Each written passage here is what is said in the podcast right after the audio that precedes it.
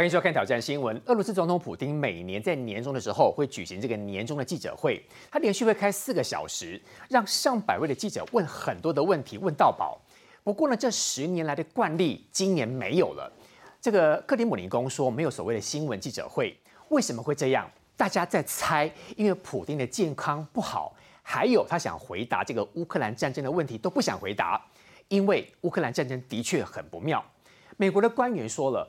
俄罗斯现在真的是弹尽援绝，恭喜咱们讲这些老古董啦、老仓库的这些军武都必须拿出来用，真的是对于战争来讲，俄罗斯的节节败退是可能看得到的。还有台湾人到乌克兰战场大概有十个人，你应该记得上个月这位台湾的战士曾胜光，他战死沙场，骨灰回到台湾。今天要来听听有其他到台湾人到乌克兰前线战争最新前线的心得。另外，九合一选举才两个礼拜，这一次二零二四年立委选举，国民党以为说自己情势大好哦，国民党内斗卡位开始了。三十三岁的议员徐巧芯要挑战六十八岁的立委费鸿泰，四十岁的市议员徐宏丁要挑战七十一岁的立委赖世宝。这只是开始，因为国民党已经没有粮草，他们内斗一定将来会越来越严重的。还有中国预警的禁止台湾的食品进口。离谱到说，你必须公布你的配方比例，我才让你进来。其中，仅我们了解的翁来搜嘉德凤梨酥是其中之一。不过后来，嘉德凤梨酥发声明说了，说嘉德的糕饼来自于台湾，也要深耕台湾。不过这样的话呢，让中国小粉红生气了，说直接到嘉德凤梨酥的 Google 页面给他狂喜一星的负评。但是台湾人真的太团结了，网友留下五星的好评回击。捍卫台湾本土的凤梨酥，这就是台湾的民意对抗中国认知作战最好的案例。今天多位来宾，右手边跟各位介绍资深媒体人邱明玉，大家好；欢迎新科议员赵怡翔，大家好；恭喜您高票当选。另外欢迎到的是罗俊轩医师，大家好；也是高票当选，欢迎新北市议员卓冠廷，文耀哥好，观众朋友大家好。冠廷，我们先来看这一次在整个俄乌战争最新进度的部分，俄罗斯真的是节节败退，而且败相已露。包括每一年普京一定要办的这个所谓的国际记者会，有很多国外记者都会来参加哦。今年说没有就是没有，因为普京有想过，到时候一定会有很多尖酸刻薄的问题来问普京，他怕了，所以干脆不举行了。吴耀哥。俄罗斯的局势真的很值得我们关注，普京的动态非常奇怪。为什么会这样说？过去十年以来，普京第三任就任总统之后，每一年在年度都一定会开年度记者会。他这个年度记者会啊，简单来说就是让媒体朋友问到饱。他除了告诉大家说，哇，我这一年来啊，整个俄罗斯啊，自己的多棒，我的政策多好以外，其实也是实时告诉全世界的民众说，我对于国营电视台的掌握度很高。他们全部都会吹捧我做正面的新闻，所以这对于他做大内宣跟大外宣同时一举数得。大家不要忘记，今年年初二月份入侵乌克兰之后，在五月九号的时候，当时讲说胜利日，普京也是召开国际记者会，跟大家讲说，哇，我做多棒，乌克兰快要打下来了。可是怎么今年？正常来说，十年来都举办的这样子的一个年度记者会，他居然宣布不举行了。因为今年在内部已经有非常多人反他，连自己非常重的官员都反对补丁，里面的人都这样开始所谓的这个风向，媒体也不会跟进的啦。两个原因，第一个原因，其实现在很多人传出。普丁的健康因素真的是怕他被摊在阳光下。最近我们看到很多的媒体有报道，第一个部分是七十岁的普京，他身体健康出状况，被拍到哦，他的右手臂有静脉注射的痕迹。之前我们看过那个画面，大家记得吧？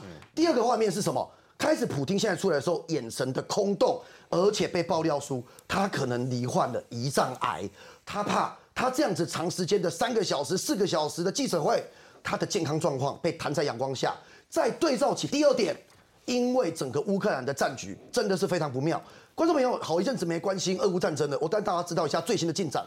二月份以来，俄罗斯入侵乌克兰所占据的全部领土，几乎百分之一百还给乌克兰了，全退回去了，几乎全部退回去了。它是回到了入侵前俄乌领土边境的状态。所以在状况底下。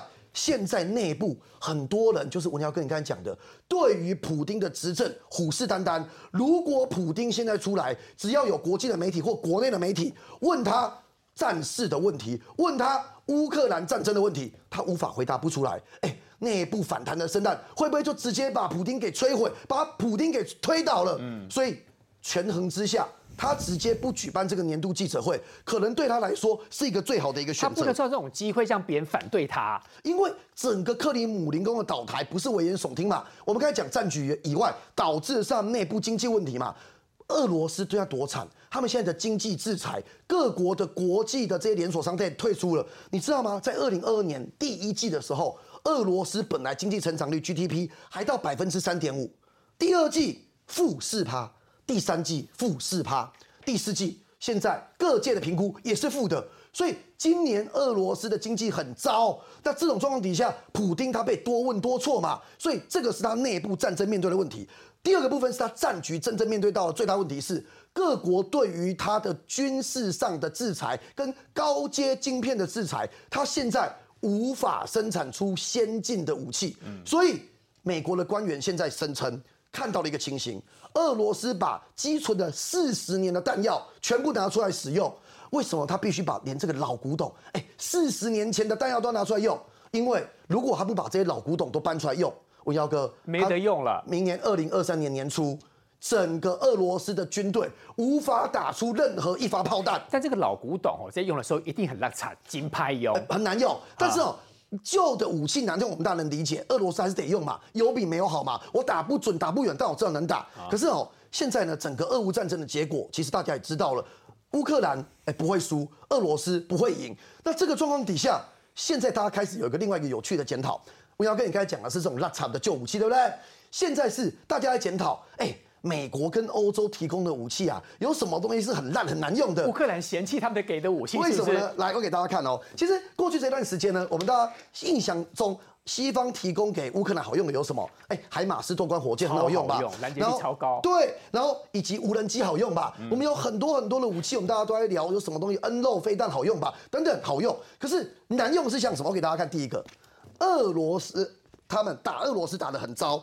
的意大利提供给乌克兰的迫击炮 MOD 六三型一二零公里的迫击炮，这一次为什么不好用？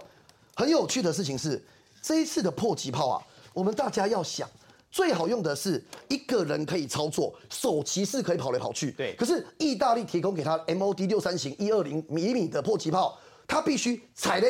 头卡踩在那里，然后往上发，所以移动没有很方便，而且最好笑的事情是它射程很短啊，它只能射三公里。啊，三公里。又笨又难用。对，最远最远呢，有现场的士兵呢测试的，可以射到四公里，所以三公里到四公里，加上它的仰角很难调整，加上它又固定住，无法便于携带，所以很多人讲说，哎，意大利啊，你好不容易援助了乌克兰，可是结果给我们一个。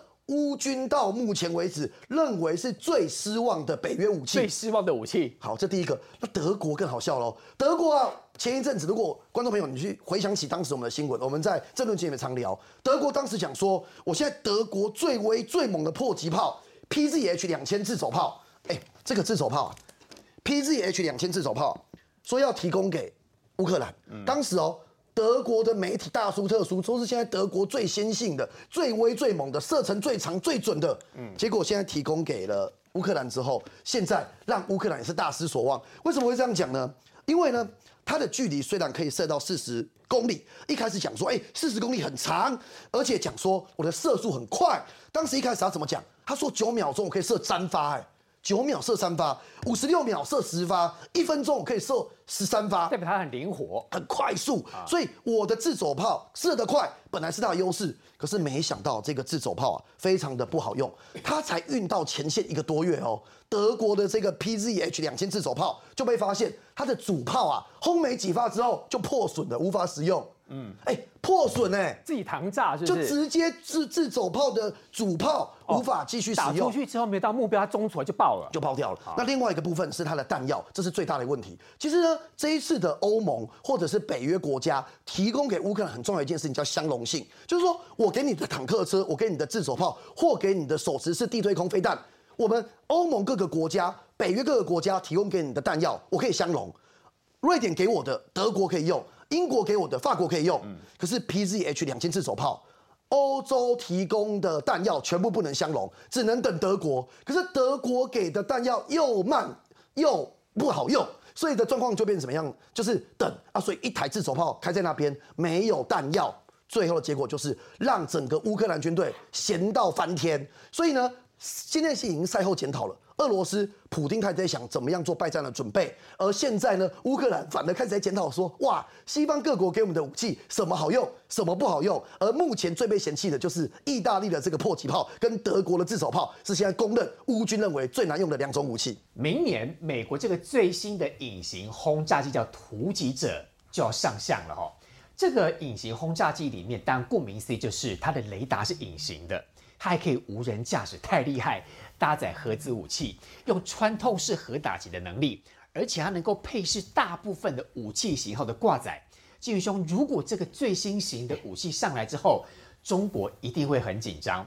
不过中国其实也有呛虾啦，说他们什么歼二十好像有什么最新改良，但美国在军务的条件当中，比中国真的差了一大截哦。哦，文瑶，这次这个美国推出的这个 B 二十一，美国宣称是世界上第一款六代机。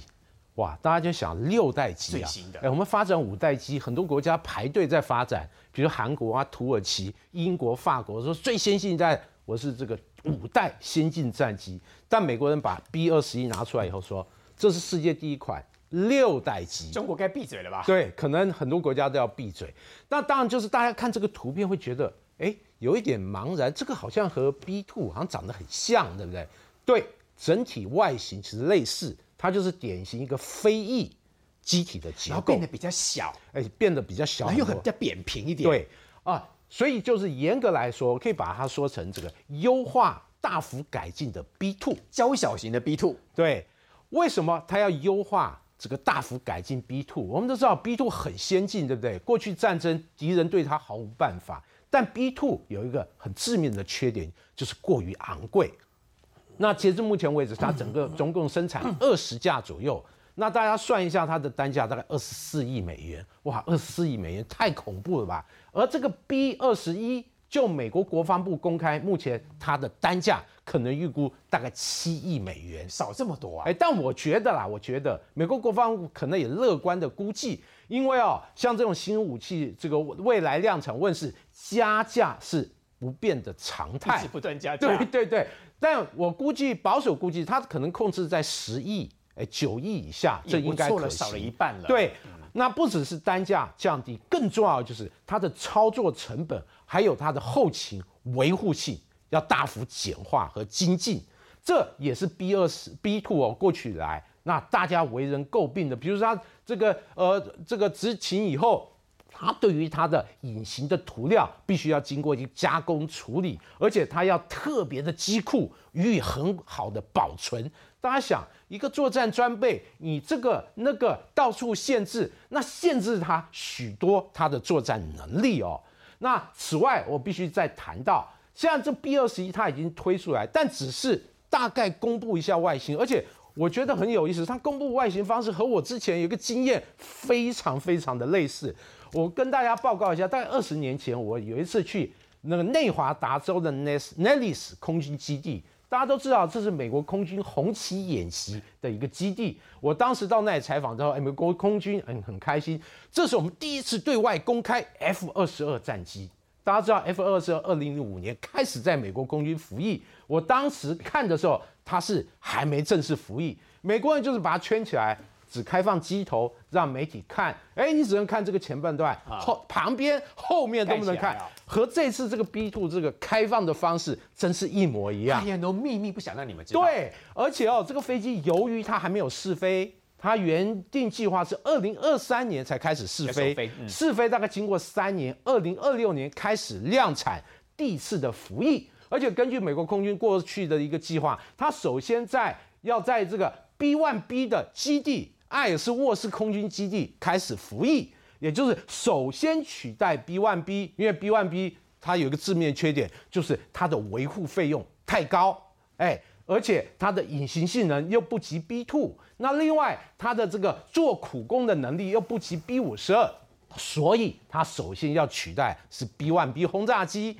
但总体来讲，我们看这个 B two 和 B 二十一，我认为还是有一些很有趣的对比啦。就像文瑶刚才讲的，哎，这个 B 二十一好像是 B two 的小型版，确实没错。那比如说 B two，它最大载弹量大概六万磅，就是二十六吨左右，而这 B 二十一它的这个最大载重量大概限缩到十三吨，也就是三万磅左右，因此这等于筹载能力缩减了一半。但总体来讲，它还是具备战略轰炸机应有的性能，比如说它最大航程估计是六千公里，经过空中加油后可以实现全球打击。更重要就是美国空军现役的战略或战术的武器，它都能搭搭载。我跟大家报告一下啊，近期美国经常展现一个它很特别的能力，比如呃近期 B1B 部署在安德森空军基地，美国人对它的宣传大力凸显了它搭载这种快速打击水雷的能力，而且还和美国海军进行一个空海的联合水雷战的专门打水雷啊，打水雷。大家会觉得，哎，美国搞个水雷干嘛？事实上，他就剑指台海。特别特别，大家注意到，过去美国军售给台湾一个很敏感，而且经常被视为热点军售项目，就是智慧水雷。而这个快速打击水雷，就是美国未来军售台湾一个很重要、极可能军售的部分。那我认为 B 二十一未来必定也能搭载包括水雷，还有先进的逆中反舰飞弹。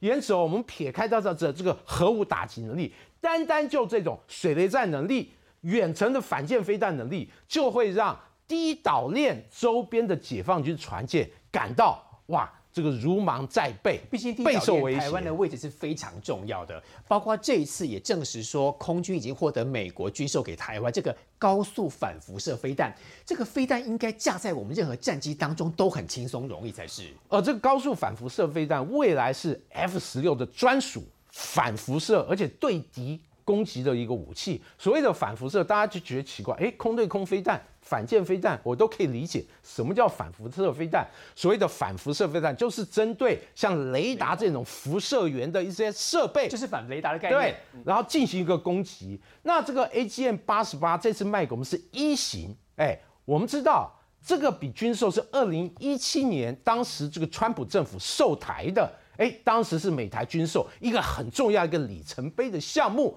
为什么呢？因为以往美国军售我们台湾的武器都是以防御性的武器为主，比如反舰飞弹、空对空飞弹，那我们争取了半天下联合打击精准弹药，哎，或者这个 HAM 反辐射飞弹，由于它属于一个攻击性武器，美国它都会在这个地方哎打很细的这个算盘，哎。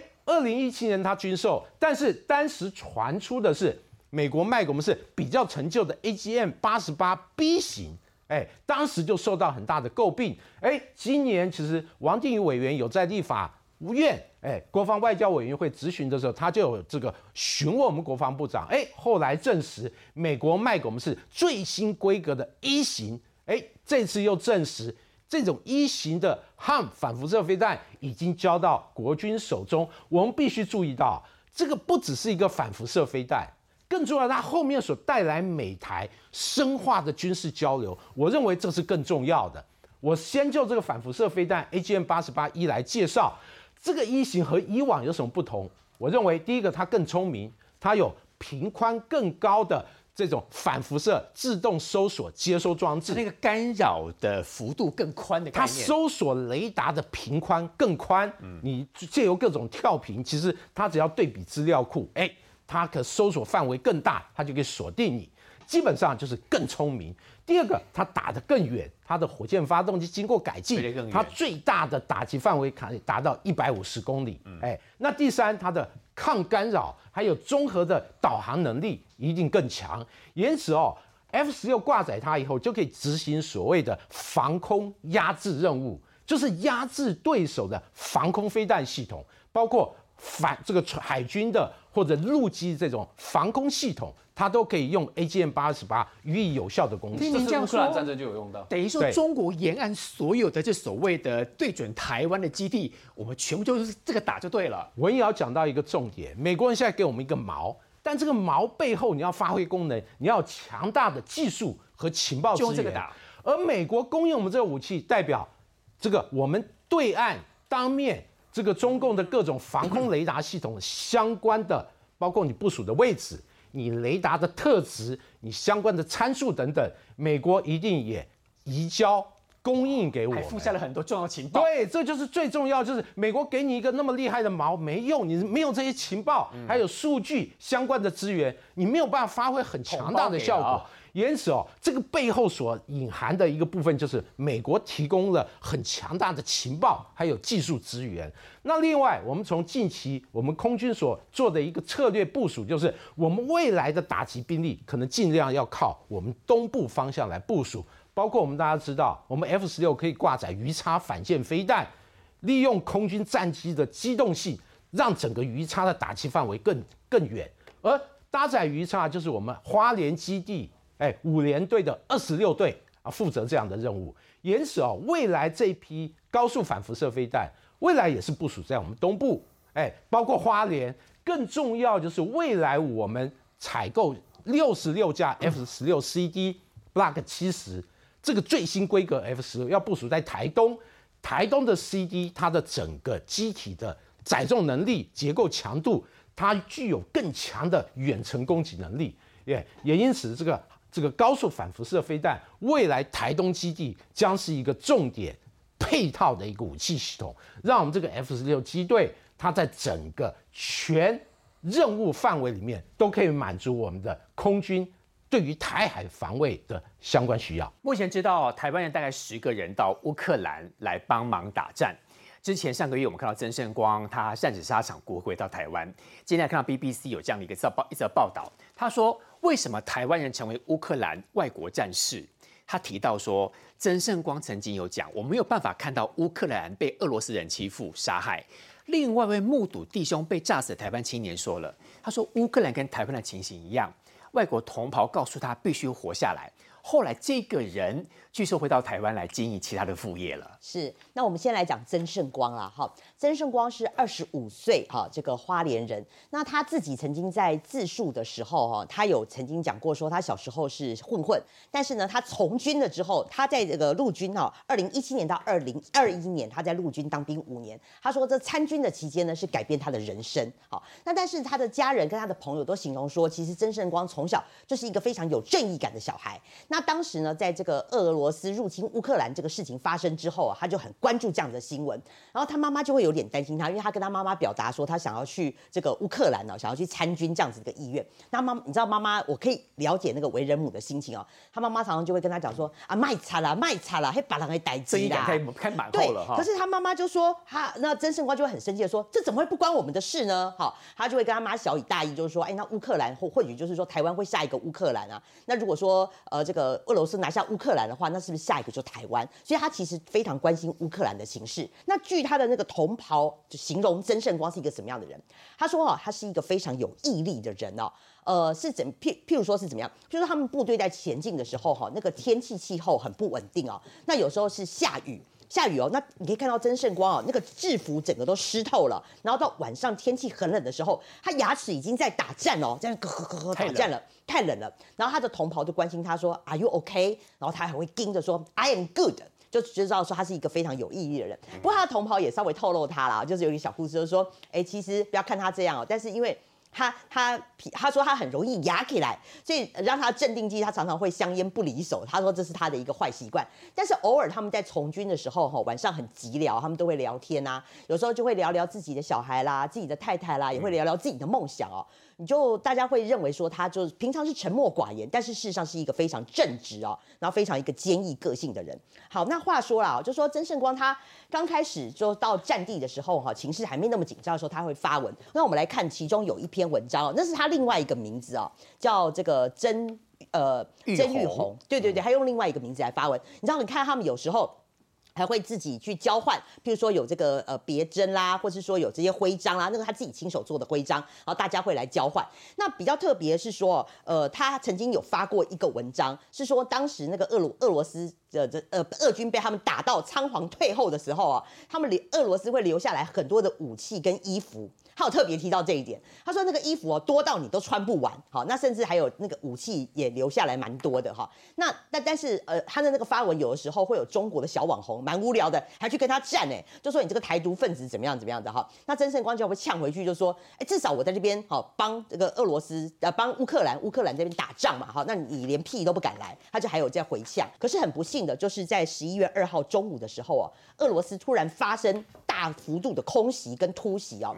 那他们当时就说啊，炸弹来，炸弹来了，赶快讲说危险，危险，危险，赶快跑。那全部人都跑到那个战壕里面，那曾盛光就躲在一个四米深的那个战壕里面。可是非常不幸哦，是那个俄罗斯的那个迫击炮啊，就直接打过来，而且那个炸弹刚好掉到他的那个壕沟啊，掉到他壕沟的附近。所以当时他是先打到后脑袋，然后后来呢，那个炸弹落地爆炸之后，他的左脚整个被炸断了。这样，那跟他最好的一个同袍叫 Boris。距离他只有十公尺哦，就看到他眼睁睁看到这个曾盛光很可怜哈，就是当时受就是已经不幸身亡，他就赶快跑过去跑过去，想要看来不来及把他拯救。后来发现说，哎，他真的已经不幸身亡的时候，我觉得他做了一件事情哦，他当场就是赶快拿那个湿巾出来，把他的那个血都擦干。嗯。他为什么要这样做？他想要拍下他那个最好的面容给他的家人。这个好弟兄哎，让他还是那么帅。是，他就希望说能够给家人看到他最后完整的一个面容，不要让他看到就是说很很这个狼狼狈的样子。所以还蛮感谢这个 Boris 哦。那其实是真的蛮难过的啦，哈。那呃，后来这件事情，这件事他这个突袭的时候呢，就造成两个人伤亡，除了曾胜光之外，还有另外一个这个澳洲的弟兄哦，也不幸阵亡。那这件事情发生时候，当然大家也会检讨啦，就检讨说为什么哦，这个会会发生伤亡的原因，大概主要有两个啦，就说事实上乌克兰因为他们这个是志愿军哦，那你还是要听从上级的指示。那如果说上级没有一直指指挥你推进推进推进的话，你那样子的一个这种小队，你在在地哦待了八九天之后呢。你的行踪很容易暴露，尤其当时又是秋秋冬了，那个叶子啊，你可以看发发现他们照回来那个照片，那个叶子都是秋天那个枯黄的叶子，都开始掉落掉落掉落，你能够掩蔽的地方越来越少，所以就说如果你部队部队没有一直换地方的话，哈，你很容易到最后你的隐身的之处就会被人家发现，这是第一个，因为他们八九天都没有推进了。那第二个最主要的原因是说，因为他们是所谓的这种轻装步兵啊，他们的这个。这个呃装备没有办法跟俄罗斯那种所谓的空袭迫击炮这种重级武器来相比，所以当对方大幅度的这个空袭的话，哈，等于说他们其实是用这种比较这个轻薄短小的武器去对抗对方的那个重级武器，当武力很悬殊，他们的处境是比较危险。那最后要讲是说了，哈，后来曾盛光不幸阵亡，他的这个遗体就回到了西部的这个利沃夫那边，哈，在一个大教堂里面帮他举行葬礼。那他的家人特地从花莲，哈，就赶快赶来，在外交部的协助之下。赶来参加的葬礼，那葬礼大家有看到那个过程，其实真的蛮感人的哈。包括就是说当地的这个民众看到曾圣光的这个遗体，这个灵柩抬进来的时候，其实大部分大部分人都下跪了，下跪跪下哈，跟他这个致敬。那其实大家永远都不会忘记他的妈妈，当然哭得很伤心。那他妈妈最后讲了两句话，就说：“确实我的心很痛，但是他是我的儿子。”我骄傲，然后大家都不会忘记来自台湾的曾圣光。这次的战争，我们看到在选举里面被拿来反对党见缝插针，操作很多的议题。我们都不希望台湾发生乌克兰相关的细节，但问题是，台湾跟乌克兰在国际关系当中的确某部分很雷同。其实我们也看到外交部这阵子一直不断帮助乌克兰，很多时候台湾人要团结，不要因此被反对党给见缝插针。其实文瑶哥，我还是要讲一下了，就是说这次曾盛光他的感人的故事，第一个是让世界都觉得很温馨，让世界觉得说，哎，台湾是真的是跟乌克兰站在这个捍卫民主的最前线，而且是同一个阵线上，是一起在捍卫民主这个过程。那再来呢，我觉得其实他也让世界看到台湾，所以包括其实 BBC，包括 CNN，包括很多的外媒，其实都有报道。这个曾盛光的故事哈，那还有谁呢？还有其实乌克兰自己的这个国会的外交委员会的主席哦，还有出来讲说他是一个非常道德的人，他是一个非常勇敢的，而且他是我们乌克兰的兄弟哈，所以他甚至于还把这个曾盛光形容成这个守护天使。我觉得其实看到这些一幕一幕的故事，然后再对比说我们国内要把这些温馨的故事政治化，甚至于还要讲说有这个国民党的立委费鸿泰就讲说，哎呀，你这个赖清德是不是要成为下一个台湾的责任司机？那我们也知道，他讲这个不是夸奖赖清德，他讲的是想要贬低赖清德，也就是说什么？他认为乌克兰的故事是一个贬低的故事，是一个值得谴责的故事，并不是台湾应该学习的一个对象。所以觉得这个对比真的很大。那其实这一阵子，无论是外交部，无论是民间，确实会觉得说，我们乌克兰的民族是值得我们全体台湾人共同来支持、来捍卫的。所以包括我个人，我个人在乌克兰战争发生不到几天之后，我就跟一群在台湾的乌克兰年轻人一起组成了一个组织。那我们会发送口罩，这口罩上面或者说台湾支撑乌克兰。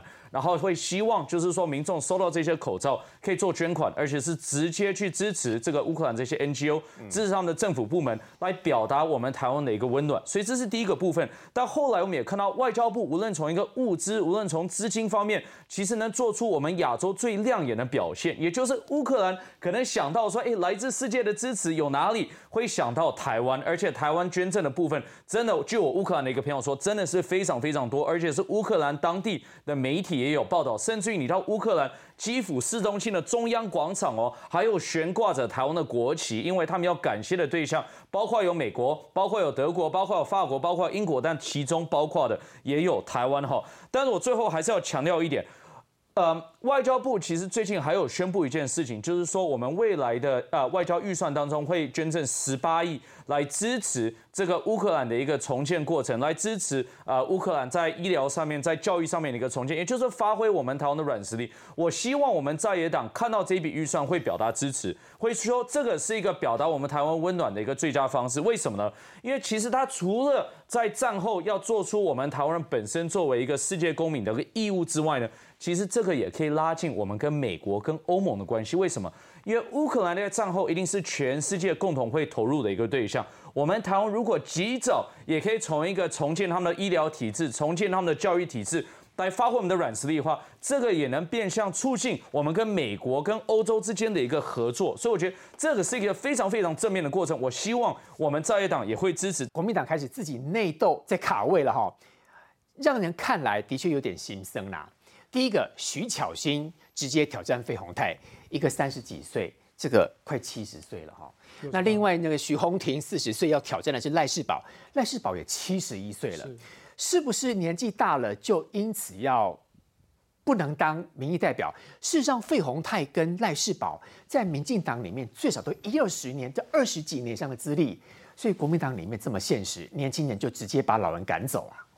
我觉得看到最近国民党的这些呃议员的行为了哈，让我们觉得说不生唏嘘了哈。不过我觉得很多的选民也开始在检讨一件事情，就是说我们会不会对他们太好了？我们为什么要选举？选举盖那个选票是为了什么？今天我们盖徐元一票，是为了让他拿这一票去跟这个费委员说，我比你厉害，我要取而代之吗？我想不是吧？那一票盖下去是说。你要监督台北市政，不管谁当市长，你要把你的事情做好。做多久？做四年，现在还没开始做，就已经开始在想下一个工作。已经公告我要绕跑了。对，而且这个是一坨拉苦的，不是只有一个人哦，会很多哦。这个徐议员，还有另外一个徐议员，两个都徐议员嘛。啊，三十几岁跟四十几岁嘛，还有另外一个现在补选的嘛，全部都在想这件事情。这是刚开始而已吧？对，所以我认为这个选举让他们有一点得意忘形。他说。这个是世代交替，这个是年轻人跟资深委员的一个对对抗，是一个抗争。可是我觉得他们是在挑战什么？在挑战台北市民的忍受程度。谁能够忍受这样的一个状况？如果我知道你们都要这样搞，我干嘛投给你？我不能投给其他认真的议员吗？别人很希望当选啊，别人很希望服务啊，别人没有所谓世代交替的事情，要先把分内事情做好。那这个得意忘形的选举之后呢？我认为国民党现在重新思考是民主政治的真正价值是什么？我觉得责任政治很重要。你被别人投了这张票，你就有责任把事情做好。不要以为票骗到之后，就后面完全我说了算。对，所以我刚刚说很多的我们说中间选民、年轻选民，现在开始会后悔，好像当时呢少了那么一点积极，好像呢当时呢不应该容忍这些说谎的人。为什么说说谎的人？在选举过程中，他们说什么？我相信每个徐议员、每个王议员，当初说我会把台北市政监督好，我会让台北更好。现在有吗？他们说要承担各大的责任啊。他们还讲说什么？说再来要到立法院有更强大的一个监督力量。有需要这样去阐述你的所作所为吗？你绕跑就承认。所以上一周我们曾经讲过，我们希望未来的选举公报哦要写什么？写过去有没有前科？我现在认为说哦，以后的选举公报还要写说你在当时当选的职务里面，你到底完成了百分之多少？比如说王文就会写说零啊，完全没做啊，就走了。嗯，那可能这徐议员跟另外徐议员可能说完成百分之二十就走了。请问你还要投给他吗？选举公报要能够让我们所有来证实跟检验的内容在里面。这就是现在我们常在讲的。我们常讲说，现在有很多的东西，就说言论自由，言论自由。可是真正应该让我看的，没有公平的铺露出来让我看到啊。很多就遮遮掩掩啊，你都只是拿出来你觉得得意可以看的东西，而我看到是假的讯息，是有毒的讯息。我曾经讲，言论自由很重要，可是言论自由前提是什么？它必须是正确的言论，它不能是有毒的言论。现在很多都是充满了毒性的言论。那一天哦，我有事情到南部去开会，然后我坐高铁，我在车上，其实车上有很多年轻朋友，我看到很多人在划手机，还有人在讨论说，哦，等一下哈，到了这个高雄要去哪里吃饭等等，都很开心。可是我想一件事情是说，台湾因为是一个民主法治的社会，所以所有人都很放心、很安逸的生活。但是这样的生活能够一直维持吗？想想看一件事情，如果像这些议员、这些立委，他们都没有办法把职权做好，都跟选民说一套做一套，那请问下一个选举我们要选出什么样的一个总统？我们可以忍受这件事情吗？那我另外讲一件是说，其实三十三岁跟六十八岁、四四跟七十一一直都不是重点，重点不是。重点是态度，我觉得现在有很多的政治人物，你太轻蔑这个从政的态度。从政是必须要非常严谨的，你是政治工作者，各位，我们事情小民每天想的是赚钱哦。你们民意代表是什么？要监督哦。你监督的是什么？是把预算花完哦。所以他们是不是生产的哦？他们是把国家资源把它分配完整哦。那如果假设这种政治的心态，我们会造成什么样的一个政治？看起来民主制度啊，可是里面呢？充了很多我们觉得不是人的人，那选民会觉得很奇怪，是说啊，为什么会选出这样子状状况呢？各位要清楚一件事情是，民主表面上很公平，可是民主会有瑕疵，什么意思呢？像这一次的沙卡度，表面上说啊就票多的赢啊，可是有没有想过，因为是沙库的关系，所以有些人不表态，有些人觉得说给别人一个机会，最后呢就会选出一个最不是人的人。另外我要讲一件很重要的事情，就是说这两位议员他们现在绕跑了，可是不要忘记一件事情呢。跟他们一起上传那个叫什么？叫蒋万安呐。最近我每天都在练深蹲呐，因为我很担心说 将来在台北市坐公车，如果我深蹲太慢，车上的人会抱怨说：“阿丽娜懂做开吧？”你这么早就做准备了？我一直在练习啊。我觉得深蹲很困难，老人家哈，这个天雨路啊，有时候会跌倒。嗯。但是我是玩笑话，重点是什么？重点是你们捅的篓子，你不用收拾吗？你要留下其他议员来监督吗？你是不用做吗？我们要讲的是。其实台北市的市政未来四年才刚才刚要开始，这些议员当初说的诚心诚意在哪里？蒋万需不需要被咨询？需要被监督？需要，而且更是同党议员的监督。我认为，如果假设你们都把你们责任都抛弃，全部都跑去选立委，老实说，立委你也做不好。但是台北市政会再烂四年，下一次的选举很快就到了，会先选总统，再再选一次台北市。我不知道所有的选民能不能忍受你们这样的一个作为。但我也希望大家在民主制度之下，一定要记得一件事情：你不能纵容，不能消极。下一次选举，你必须要更积极去表态。刚才罗医师的重点在于是每位当选他的态度。讲到态度，国民党现在要挑战委员这几位议员，态度真的让我们瞠目结舌。先来看徐巧芯，徐巧芯说：“我呢想要挑战费鸿泰。”那费鸿泰他回应的是说，你还没上任，那么现在党内又面临王宏威的补选，请徐小新议员多多想想国民党，多为国民党多做点事吧。而他要继续争取连任，代表说他不会让他。徐小新讲更呛哦，我为国民党的做事做的事情还不够多吗？他说，目前党内初选办法还没有出炉，但有机会我一定会参加。他说，国民党到了世代快速交替的时候了。他要快速，他还说我做的很多。一直觉得说老屁股，你赶快滚，是这样吗？有点逼宫的意味啦，非常明显。但是我必须先讲第一个点哦，就是说这最主要还是归咎在国民党的问题啦，哈，因为国民党对于这些资深的委员哦，照理说你应该像费鸿泰啦，或者是说像赖世宝，赖世宝已经要七连霸嘞，像这种资深议员，当然我认为说每一个党哈，尤其在立法院，你还是必须要呃有资深跟这个年轻的要并进嘛。比如说像民进党，你有这个柯建明嘛，他熟悉议事的规则，你不可能全部都是让年轻的哈，完全不懂议事规则的进来哈。那那但是民进党这个你看柯建明他就是在不分区，早就你就是国民党你就早就应该把费鸿泰跟赖世宝你是不是有计划的安排在不分区？可是你看那个他们之前的名单就很多的争议嘛，所以我觉得是国民党他们自己本身没有帮这些资深的立委哈，就是找一个适合的出路，所以才会变成就是有这种世代没办法交替啦。这些资深立委也发现他没有地方去，他就一直在那个地方经营到最后。是所以新人想挑战就没办法让给你。这当当然，国民党自己有话要说嘛。他说，因为我都没有执政啊，我不像你民进党中央有那么多地方去。可是我我认为说这个也不是负责任的说法。就你本来在提这个不分区的时候，你本来就是要帮这个这些党内的资深立委想一想，让他们有一个管道可以上去。可是国民党想当不分区的人太多，那个中常委就落落等啊，一堆对啊，哎再加上那些有些不分区，你还负责要有这个扣打啦，这个对党的钱的扣打，所以年你没有钱还去不了。年轻人就不甘心嘛。是啊，所以才会引发现在引发这样的一个状况。但是我第二个要提的重点是说，如果说大家对于这一次的这个议员绕跑事件不重视的话，很多人就觉得说啊，王宏王宏威绕跑这个议题不重要啦，不重要啦，哈，还没发酵什么的。但是我这边讲，如果大家都保持这种心态的话，国民党未来在这种绕跑的议员会有四席哦，这么四席打给龙雷照哦。你看，像包括徐小新，他已经放话他要挑战费鸿泰，这不是一席吗？对然后徐宏庭有可能去挑战这个赖世宝，不是第二席吗？徐宏庭是属于文山区嘛，对不对？对文山区，对。啊那你看王宏威这个已经是第三席了，对对不对？中山区另外还有这个林奕华，林奕华我的消息是说他确定是要去当这个蒋万安的副市长。对那他在大安的这一席就会空出来，哦会空出来会空出来。那哎除非啦，除非你国民党就是你林奕华铁了心，你这一席不要补，我不要补，然后我就是直接让他二月一号再就任，我这一席就不要补。嗯可是他不要补的话，对国民党来讲，你立委当场少一席哦。嗯可是如果你补的话，现在有人点名嘛，要不然不是这个呃李博义啦，有没有哈？呃呃罗志罗志祥也有可能嘛。你看啊李博义，如果李博义跟徐宏庭，或者是那个呃还有另外一个王王姓的这个呃王李心怡啦，博是大安文山区第一高票，对，所以就点名嘛，就点名这三个人出来选好。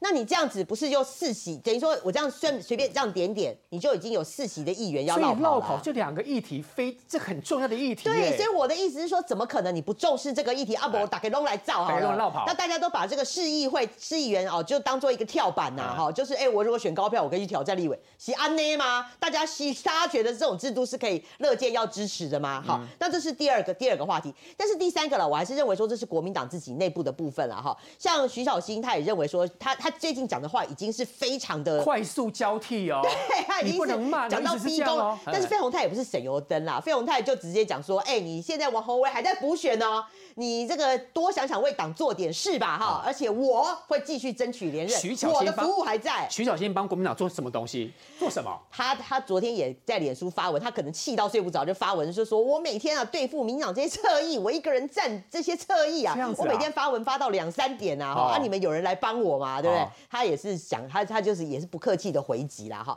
好，那当然啦，就是要讲到说，但是就我了解说，他们两个现在站到啊，已经不只是台面上的空战了，他们现在连地方哦两个人的这个也非常非常的紧张，所以我认为说国民党这个部分还是要疏通啦，除非你就说让费鸿泰，你就让老费，你可以让他有不分区可做，不然你你这个台面上这样干美快，我觉得这个内斗对国民党来讲，大家会觉得说你现在怎么样？国民党这个已经选，感觉好像胜选了哈厉害，嘿现在怎么随便大家躺着都可以选，是这样吗？这一路会延伸到这个总统大选的战火。我觉得国民党自己哦，会如果说不处理好的话，这个会变成这个，我觉得内斗搬上台面，会整个影响到二零二四。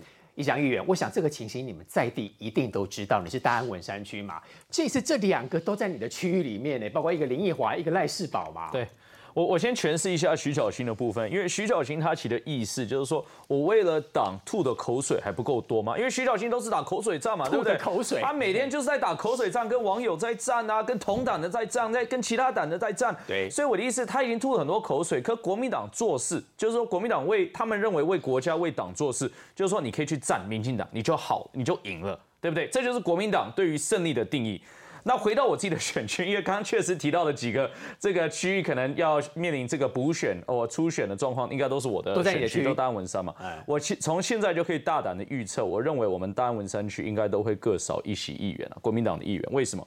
第一个，其实刚跟那个明玉姐刚刚已经提到，第一个就是大安区原则上这个我也听到了，说这个确定的就是说这个呃林奕华已经会呃等二月一号之后辞去这个立法委员的职位，去担任这个所谓的呃蒋湾的这个副市长的状况，所以。第一个就是大安区一定会要选举了，呃，但是我认为国民党这次会技巧的避免补选。第一个原因就是因为说实在，现在补选已经太多了，而且会乱，大家也会卷。所以补选，他认为应该是会避免，然后他们也希望说，至少先等到议员就职之后，因为因为你现在的状况是说，你在松山那个北松山跟中山区的状况，是你连议员都还没就职就要先落跑，对，就王宏威的案例嘛。所以二月一号之后，至少可以避免说议员还没就职就落跑的状况。但大安区一定会战。为什么国民党这么多人出来挑战现任者？简单说，因为他们认为说他们离开没有代价。为什么没离开代没有代价呢？在台北市议会，他们是轻松过半的状况。